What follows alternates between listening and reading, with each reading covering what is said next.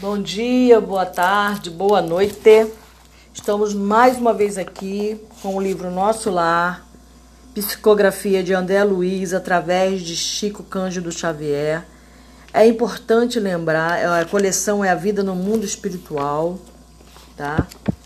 São é uma coleção que começa com o Nosso Lar, depois passa para os Mensageiros, depois Missionários da Luz, Obreiros da Vida Eterna, depois passa para No Mundo Maior, depois vem o livro Libertação, o livro Entre a Terra e, e o Céu, depois vem Nos Domínios da Mediunidade. Então, é, nosso lar, um, dois, três, quatro, cinco, seis, sete. Nos domínios da mediunidade, um, dois, três, quatro, cinco, seis. É o oitavo livro. Que eu também estou fazendo o podcast dele, porque eu estou é, desenvolvendo minha mediunidade, então eu gostaria de dar uma olhada quais tipos de mediunidade, essas coisas todas. Então eu comecei a fazer esse podcast também nos domínios da mediunidade. Depois do livro Nos Domínios da Mediunidade, vem Ação e Reação, depois vem Evolução em Dois Mundos, depois vem Mecanismos da Mediunidade, que quando eu acabar nos domínios da mediunidade eu vou passar para esse, tá? No Mecanismo da Mediunidade, não seguindo a ordem. Depois vem sexo e destino e por último, e a vida continua. Tá? Nessa mesma coleção costumava entrar agenda cristã, conduta espírita e desobsessão. Nessa mesma coleção, a vida no mundo espiritual. Mas são esses três livros geralmente, principalmente agenda cristã. É um livro mais de cabeceira, tá? Desse que a gente vai dar uma olhada, ver o que, que tem para dizer pra gente, essas coisas assim, tá? Então, por que, que eu digo é psicografia de André Luiz? Aqui está ditado, mas não considero ditado se você entender que o Chico Xavier era um psicógrafo mecânico. Então, mecânico não tem ditado, não é ditado. Mecânico, vou explicar mais uma vez, é quando o espírito vem, acopla a, a própria mão faz uma superposição na mão do André, do, do, do Chico. A mão do André faz a superposição à mão do Chico, fazendo uma ligação aí fluídica, tá? E comandando a mão do Chico para a escrita. É como se alguém, quando você está aprendendo a, escrever, não tem? Muitas vezes, eu não sei como é que é agora, né? Mas antigamente, tem algumas professoras que às vezes o aluno tem dificuldade de aprender a escrever, o que, que ela faz? Ela vem por trás, segura a mão do, do aluno e vai guiando a mão dele. Então é isso que André fazia com Chico. Ia guiando a mão dele e escrevendo através do Chico. Então não é ditado. Ok? Então o que está escrito aqui não é da responsabilidade necessariamente de Chico, mas do André. Saiu da mente do André. O Chico só foi mecânico, só uma máquina de escrita. É, o termo certo é esse, uma máquina de escrita. Então, nós vamos agora para o capítulo 42, né? No último capítulo, nós vimos aí é, já. Estava se falando sobre a Segunda Guerra Mundial, né? Os efeitos disso no mundo espiritual como que os espíritos agem lá, como as pessoas do, do porque não tem só nosso lar, né? Tem outras casas espirituais atuando, né, no umbral. E aí ele mostra como que cada uma é, o que acontece no mundo espiritual quando há uma guerra na Terra. É isso que ele está mostrando, tá? Então vamos ao capítulo 42, a palavra do governador. Né?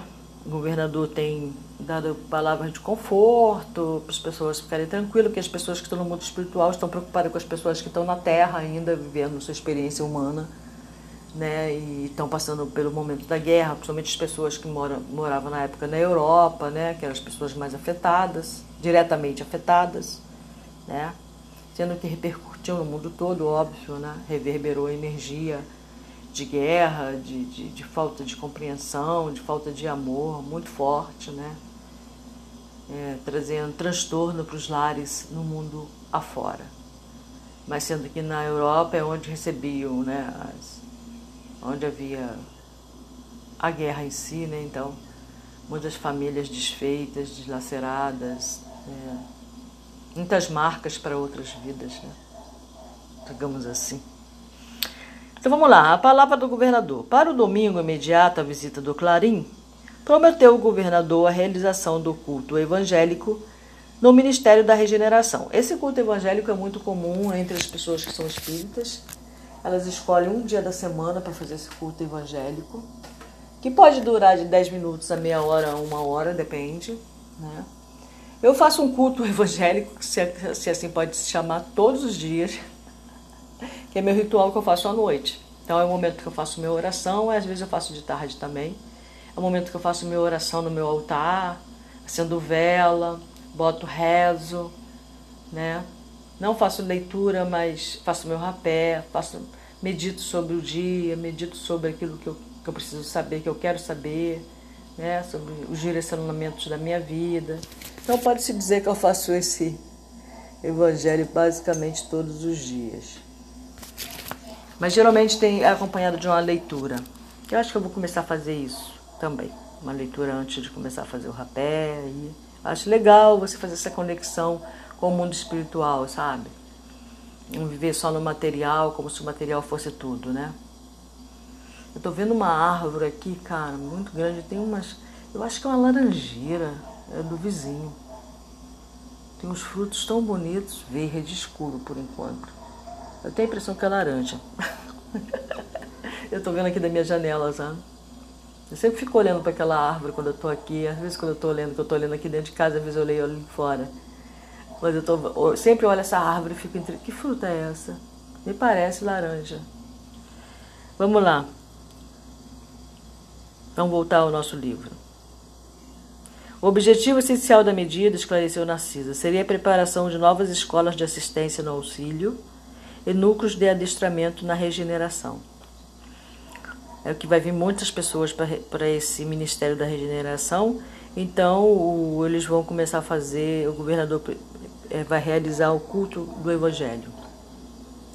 Então, o Narcisa falou: precisamos organizar determinados elementos para o serviço hospitalar urgente embora o conflito se tenha manifestado tão longe, bem como exercícios adequados contra o medo. Isso aqui é muito importante. Esse, esse, esse capítulo, de todos os livros que eu li, né, que eu já li e reli, esse capítulo ele ainda é intrigante para mim. Sobre o medo, sabe? Eu tenho, eu tenho uma coisa com esse, com esse, com esse medo, assim, de entendimento, né? O que vem a ser um medo, né, realmente, né? E aqui ele fala aqui, ó, é, ela fala aqui, bem como exercício adequado contra o medo, ela fala aqui, é, elementos para o serviço hospitalar urgente, embora o conflito se tenha manifestado tão longe. Por que, que ela falou isso? Porque o nosso lar, ele está diretamente ligado ao Rio de Janeiro. É. A gente, quando faz a passagem aqui no Rio. É, também as pessoas de São Paulo estão muito ligadas ao Brasil, né? Digamos assim, mais diretamente ao Rio de Janeiro. Óbvio que aí tem a zona é, leste, oeste, né? E aí está ligado também a, a, São Paulo, Minas, né? né? Que é essa zona aqui que nós moramos, sudoeste e sudeste, né? Gente, que horror.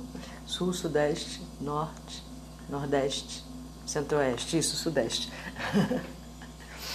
é, então entra aí Rio de Janeiro, Minas, São Paulo, Espírito Santo. E nosso lar está muito ligado a essa, essa zona. Né? Então, e o conflito acontecia na Europa, então, porque tem outros lares, como o nosso lar, ligado à Europa especificamente, tá? Aí ele falou, ela falou assim, bem como exercícios adequados contra o medo.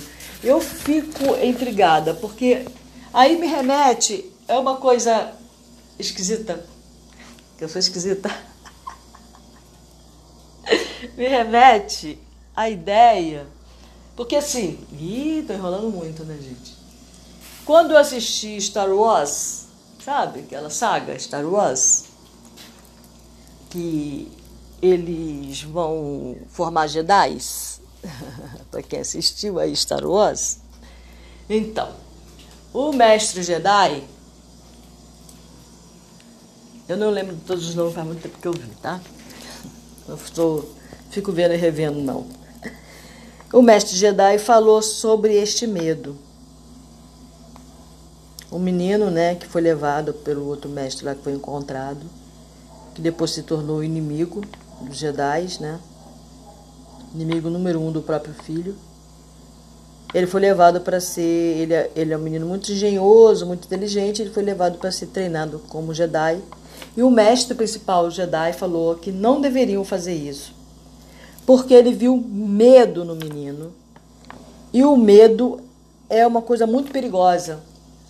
Medo de quê? Ele tinha medo de perder a mãe. Ele era muito ligado à mãe dele, ele tinha muito medo de perder a mãe. No caso do menino. E ele falou que não ia é, treiná-lo como Jedi porque ele viu nele medo. E o medo não é um bom conselheiro. O medo é o oposto à coragem.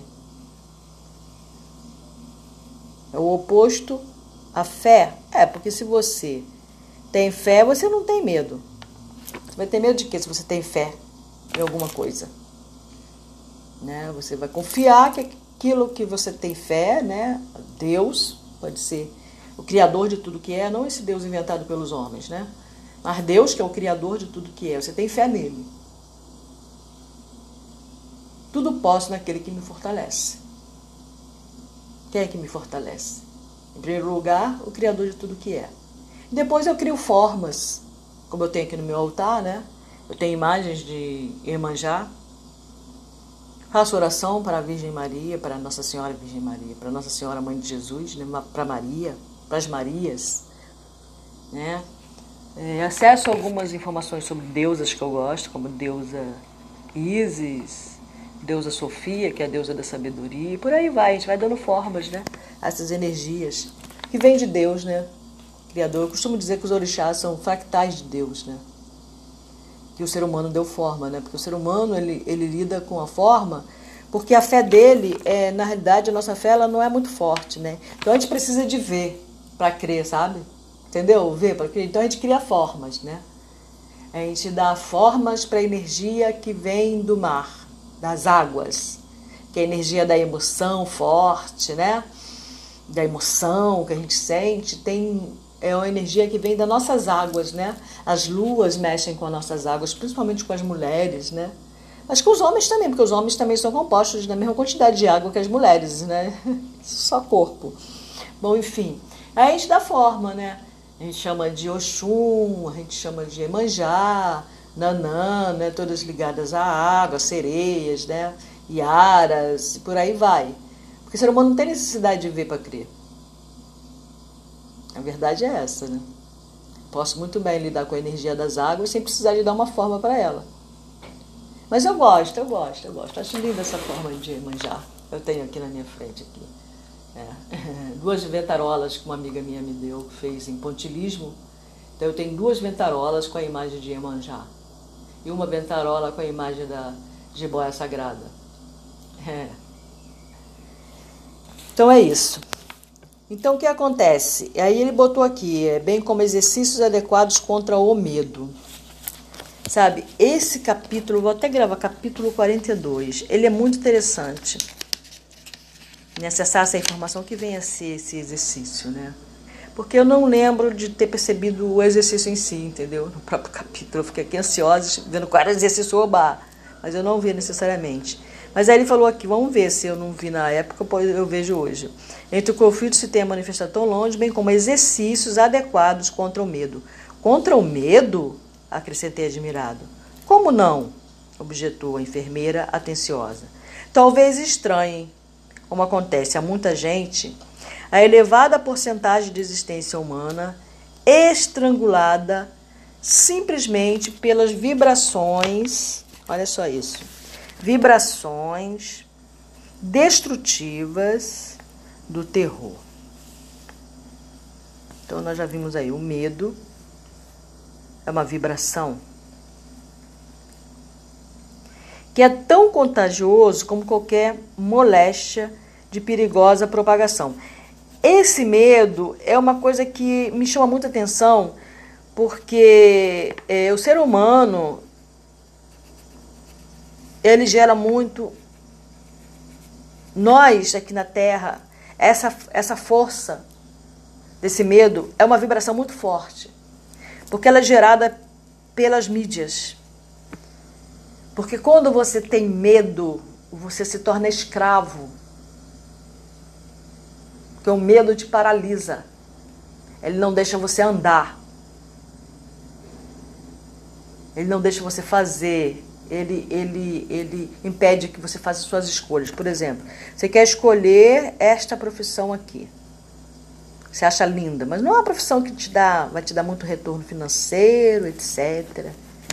E aí, seu papai ou sua mamãe, lá bem intencionado, né? Ele não quer que você siga essa profissão, ele quer que você siga a profissão B, porque é uma profissão que vai te trazer bens financeiros, segurança financeira e etc. E aí você tem muito medo do seu papai ou da sua mamãe. Geralmente pessoa que bate, né, que usa força. Tem outros que usam a força física para te manter sobre a, a, a, a para te manter na disciplina. Outros fazem, é, usam a psicologia, o terror psicológico, para te manter preso ao que ele quer, para fazer a vontade dele. Que segundo ele, a vontade dele é o melhor para você. Né? Segundo os pais, a vontade deles é o melhor para você. Porque eles são pessoas que já viveram milênios, né? Aqui na Terra, então ele sabe tudo que é bom para você. Ele é seu pai, ele é sua mãe, então ele sabe o que é bom para você. E não é bom para você aquela profissão que você quer. E você morre de medo do teu pai. Morre de medo da sua mãe. Então você vai deixar aquela profissão, aquele amor por aquela profissão, pelo menos ir lá e saber se é aquilo mesmo que você quer. Você nem vai chegar a ver, saber, descobrir se é aquilo mesmo que você quer. E você vai seguir e fazer a vontade do seu papai ou da sua mamãe ao qual você morre de medo de contrariar e perder o amor desse pai ou dessa mãe. Na sua cabeça, na sua psicologia, no seu emocional, é assim que funciona. Se você não fizer a vontade do papai ou da mamãe, você vai perder o amor do papai ou da mamãe, que é mentira. E aí você vai e segue a profissão que papai e mamãe indicou para você, porque é o melhor para você, porque o papai e mamãe sabem o que é melhor para você. Ok? E aí você vira um, um adulto frustrado dentro da profissionalmente falando. Pode até vir a ganhar dinheiro por ser uma profissão como engenharia, como arquitetura. Você se dedica porque você é uma pessoa dedicada, né? Você é uma pessoa que se dedica ao trabalho e tal, trabalhar dia e noite, você consegue o, o, o, o, o ônus das finanças, né? Tem uma boa casa, um bom carro, que provavelmente, se você tivesse seguido outra profissão, você não teria tudo isso. Mas lá no íntimo você é uma pessoa que sente um vazio imenso, você sente uma, uma infelicidade, que você não sabe de onde que vem, você ainda não atentou, que é porque você seguiu a vontade de outra pessoa e não a sua, e que o motivo de você ter seguido essa vontade de uma outra pessoa e não a sua foi o medo.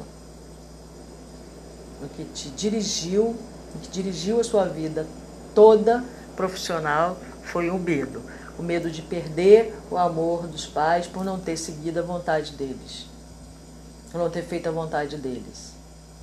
Medo que foi uma semente plantada através das chineladas, dos castigos, das ameaças, das. É, né, se diz, é, pelos domínios é, das chantagens emocionais, principalmente vindo geralmente da parte feminina, né? Ser humano feminino a posição tem muito essa coisa de fazer chantagem emocional. Né? Então, devido a essas chantagens emocionais, eh, essas dores físicas provocadas pelo, pelas chineladas, pelas cintadas, né, que antigamente eram dadas, eram dadas mesmo na maioria das casas.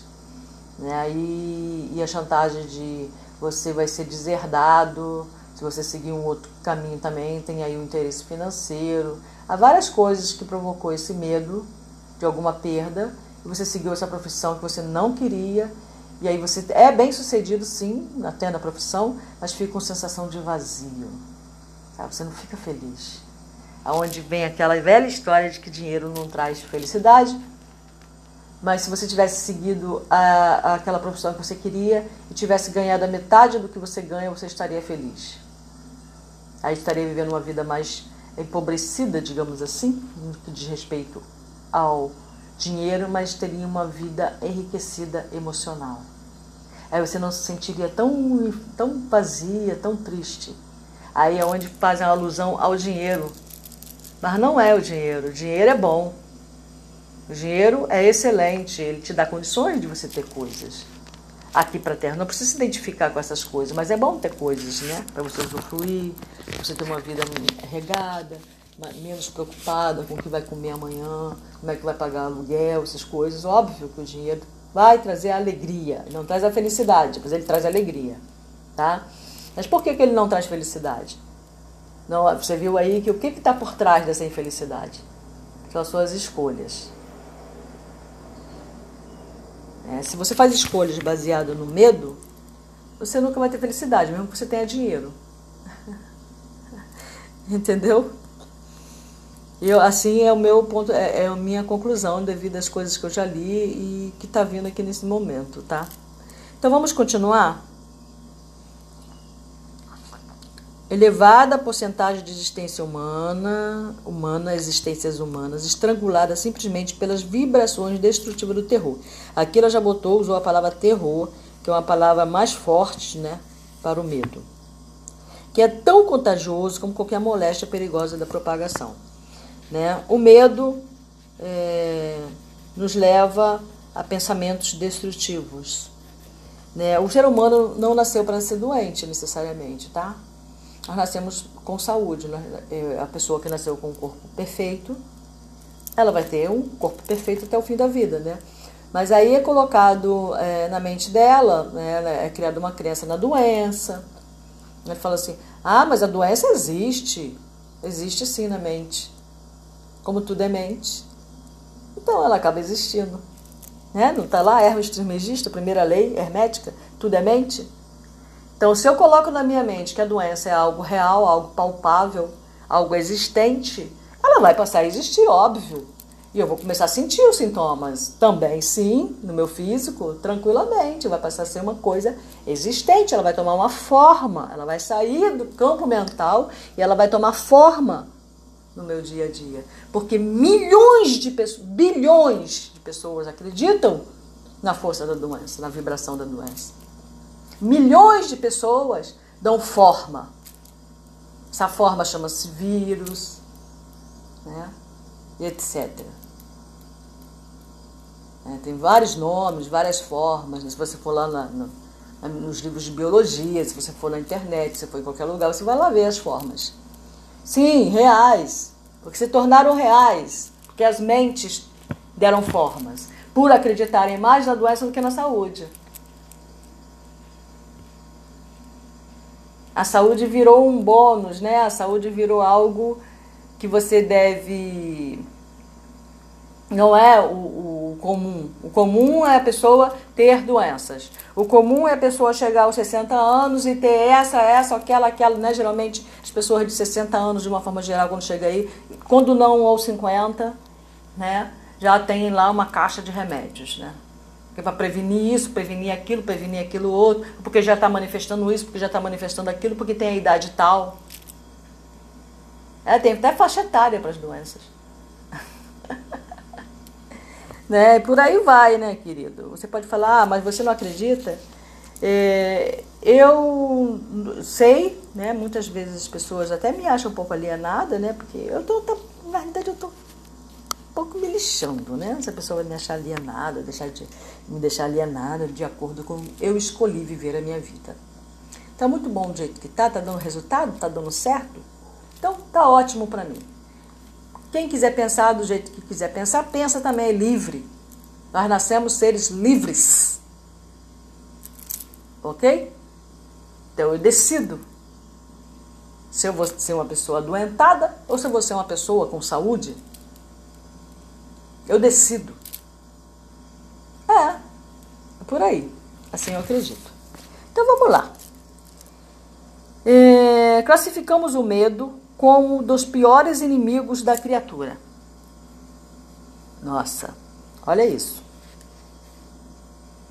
Eu acredito nisso aqui que eu estou lendo, tá? Classificamos o medo como um dos piores inimigos da criatura. Por quê? Porque o medo aloja-se na alma, atacando as forças mais profundas. Então, aqui ela está colocando o medo como uma doença. E a gente vê aí, né? É uma doença psicológica que vai a fundo, né? Tem gente que vai a fundo nesse medo, né? A gente vai a fundo nesse medo. É, a pessoa, quando, quando ela tem a doença do medo, ela tem a doença. Aí, a que, que é agregado aí, né? Ansiedade, depressão. É os nomes, as formas, é isso? É, síndrome do pânico, no, a ansiedade num, patamar mais profundo. É isso? Isso tudo aqui, ó. No fundo, a semente chama-se medo. É a semente dessas doenças psicológicas emocionais, psicoemocional. Classificamos o medo como um dos piores inimigos da criatura por alojar-se na cidadela da alma, atacando as forças mais profundas. Observando minha estranheza, continuou. Não tenha dúvida. A governadoria, nas atuais emergências, coloca o treinamento contra o medo muito acima das próprias lições de enfermagem. Treinamento contra o medo. A calma é a garantia do êxito. Então aqui a gente já viu qual é uma forma, porque quem tem medo entra em o que? Desespero.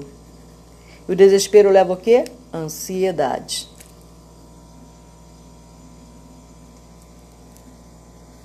E o oposto do medo aí ela está colocando é treinar a calma. Como que a gente treina a calma? Através de meditações, né? Hoje em dia tem muito isso, né? Meditações de yoga, meditações de respiração, né? Não encontrei argumento, ela botou aqui, mais tarde compreenderá tais imperativos de serviço. Na véspera do grande acontecimento, tive a honra de integrar o quadro de cooperadores numerosos no trabalho de limpeza e ornamentação natural do grande salão consagrado ao chefe maior da, da colônia, que nós vemos aí que seria o governador. Experimentava então ansiedade justa. Ansiedade justa. Ansiedade justa. É uma ansiedade de expectativa, tá? Não é uma ansiedade de desespero, provocada pelo desespero, pelo medo, tá? Uma ansiedade de expectativa de como vai ser. É uma ansiedade justa. E haver pela primeira vez a meu lado o nobre condutor que merecia a veneração geral. Não me sentia sozinho em semelhante expectativa, porque havia inúmeros companheiros nas minhas condições. Tive a impressão de que toda a vida social do nosso ministério convergiu para o grande salão natural. Desde o raiar de domingo, quando verdadeiras caravanas de todos os departamentos regeneradores chegavam ao local. O grande coro do templo do, da governadoria, aliando-se aos meninos cantores das escolas do esclarecimento, iniciou a festividade com o um maravilhoso hino intitulado Sempre Contigo, Senhor Jesus, cantado por duas mil vozes ao mesmo tempo. Nossa! Outras melodias de beleza singular encheram a amplitude. O murmúrio doce do vento, canalizado em vagas de perfume, parecia responder às harmonias suaves. Havia permissão geral de ingresso ao enorme recinto verde. Para todos os servidores da regeneração, porque, conforme o programa estabelecido, o culto evangélico era dedicado especialmente a eles, comparecendo os demais ministérios por numerosas delegações. Pela primeira vez, tive à frente dos olhos alguns cooperadores dos ministérios da elevação e união divina, que me pareceram vestidos em brilhantes claridades.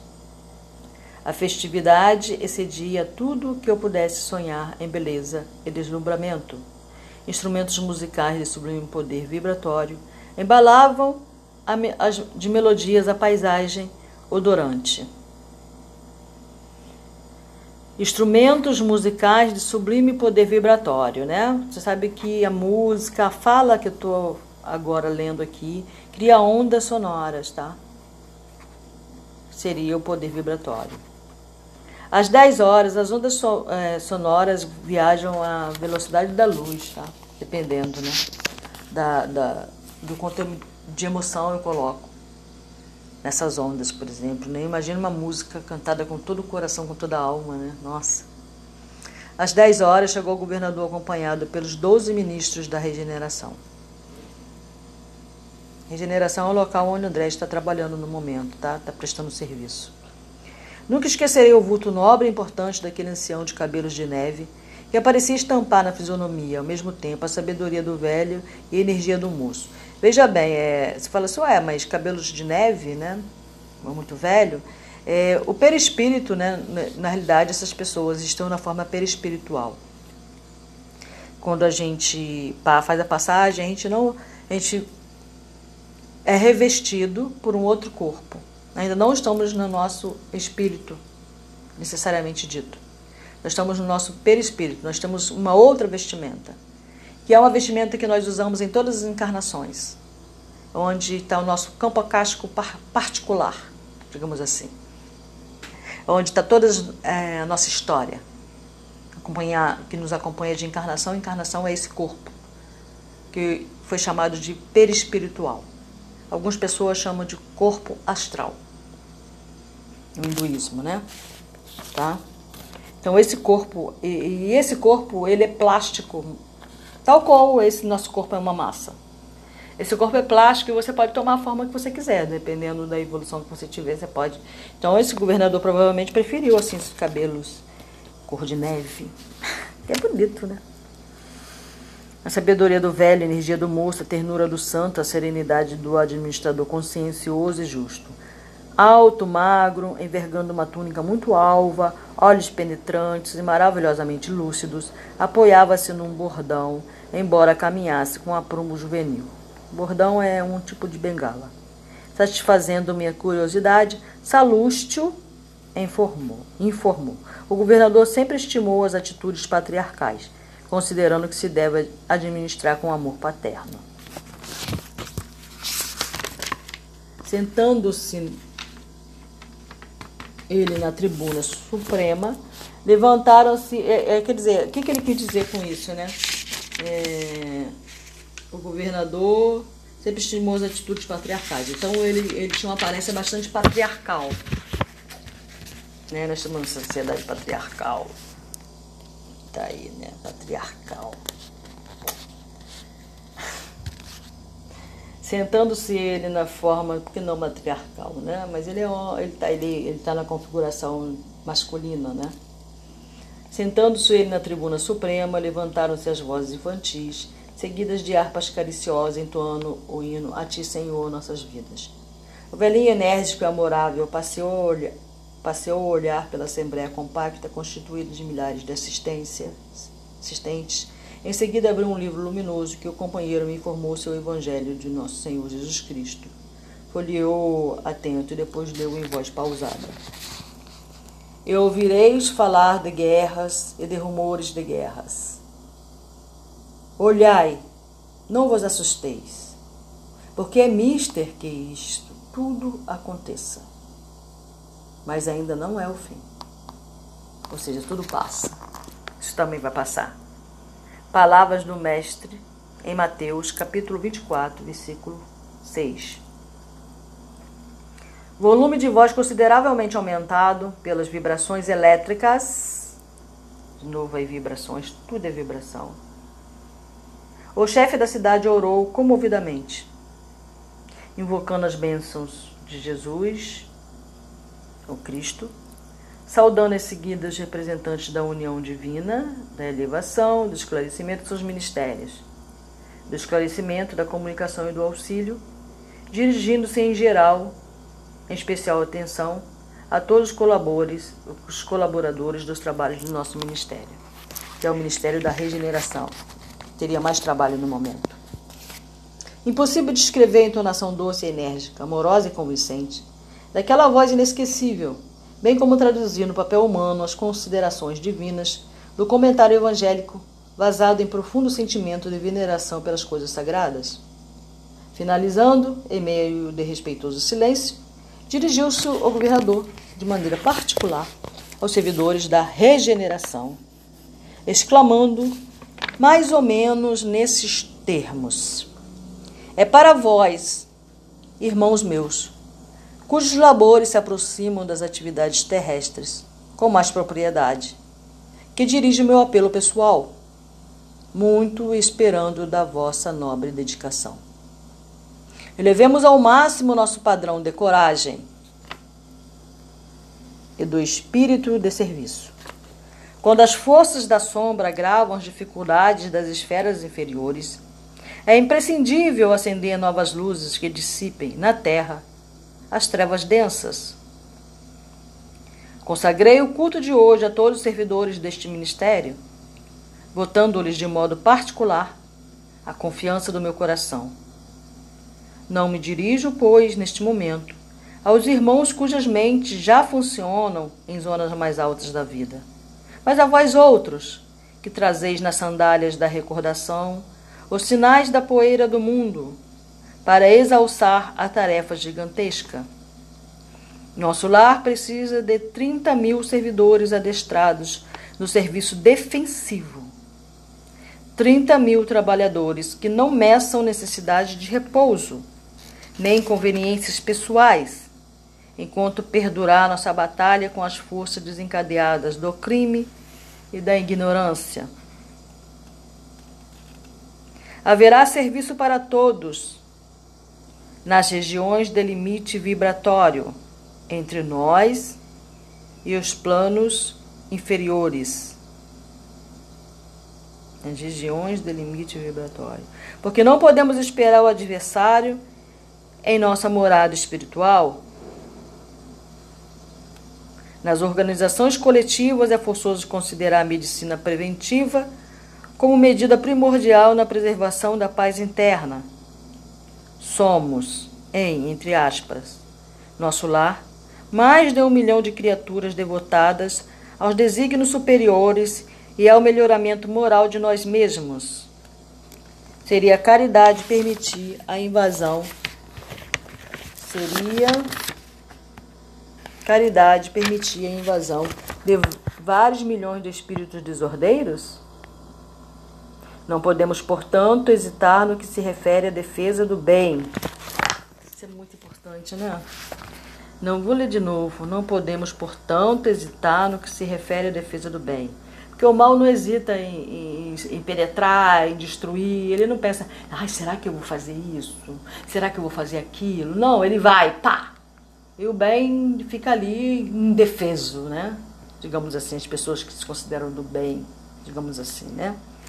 Sem que muitos de vós recordais nesse instante o grande crucificado? Sim, Jesus entregou-se à turba de amotinados e criminosos por amor à redenção de todos nós, mas não entregou o mundo à desordem e ao aniquilamento. Todos devemos estar prontos para o sacrifício individual, mas não podemos entregar nossa morada aos malfeitores. Lógico que a nossa tarefa essencial é de confraternização e paz, de amor e alívio aos que sofrem. Claro que interpretaremos todo mal como desperdício de energia e todo crime como enfermidade da alma. Entretanto, nosso lar é um patrimônio divino que precisamos defender com todas as energias do coração. Quem não sabe preservar não é digno de usufruir Preparemos, pois, legiões de trabalhadores que operem esclarecendo e consolando na terra, no umbral e nas trevas. Emissões de amor fraternal. Mas precisamos organizar nesse ministério, antes de tudo, uma legião especial de defesa que nos garanta as realizações espirituais em nossas fronteiras vibratórias fronteiras vibratórias. Você vê que ele fala muito de vibração nesse capítulo, né? Assim continuou a discorrer por longo tempo, esclarecendo providências de caráter fundamental, tecendo considerações que jamais conseguiria aqui descrever. Isso é André falando, né? Ultimando os comentários, repetiu a leitura do versículo de Mateus, invocando de novo. Qual era essa leitura?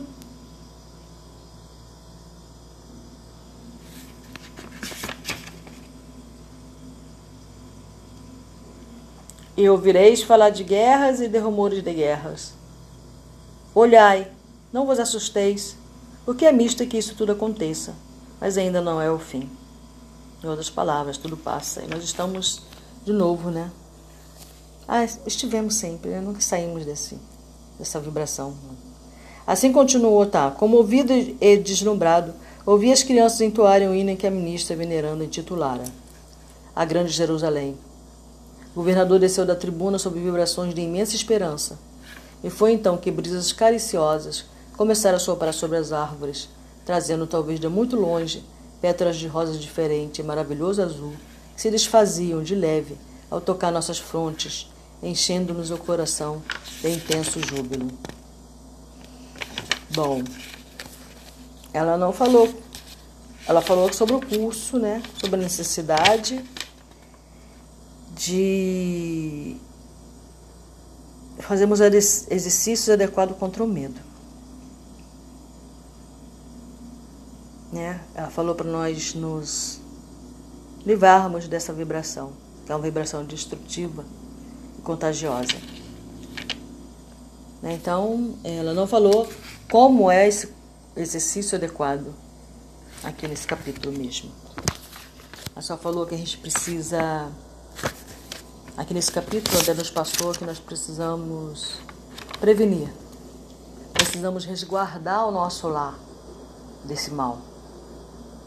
Resguardar a nossa casa física, resguardar o nosso corpo, o nosso templo do contágio psico emocional do medo. Louvado seja Deus, para sempre seja louvado.